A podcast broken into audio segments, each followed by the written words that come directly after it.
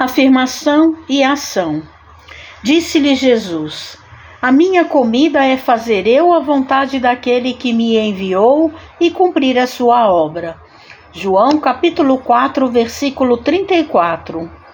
Aqui e ali encontramos crentes do Evangelho invariavelmente prontos a alegar a boa intenção de satisfazer os ditames celestiais. Entregam-se alguns à ociosidade e ao desânimo e com manifesto desrespeito às sagradas noções da fé, asseguram ao amigo ou ao vizinho que vivem atendendo às determinações do Todo-Poderoso. Não são poucos os que não preveem nem providenciam a tempo, e quando tudo desaba, quando as forças inferiores triunfam, eis que as lágrimas declaram que foram obedecidas às ordens do Altíssimo.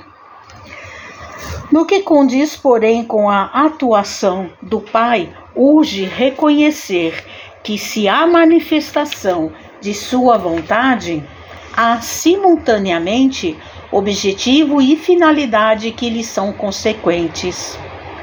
Programa elevado sem concretização é projeto morto. Deus não expressaria propósitos a esmo. Em razão disso, afirmou Jesus que vinha ao mundo fazer a vontade do Pai e cumprir-lhe a obra. Segundo observamos, não se reportava somente ao desejo paternal, mas igualmente à execução que lhe dizia respeito. Não é razoável permanecer o homem em referências infindáveis aos desígnios do alto quando não cogita de materializar a própria tarefa.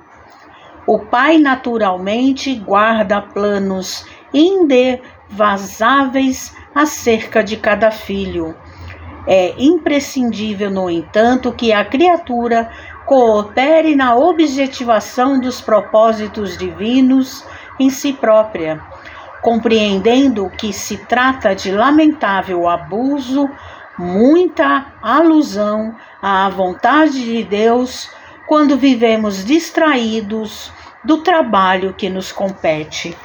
Mensagem de Emmanuel no livro Vinha de Luz Psicografia de Francisco Cândido Xavier.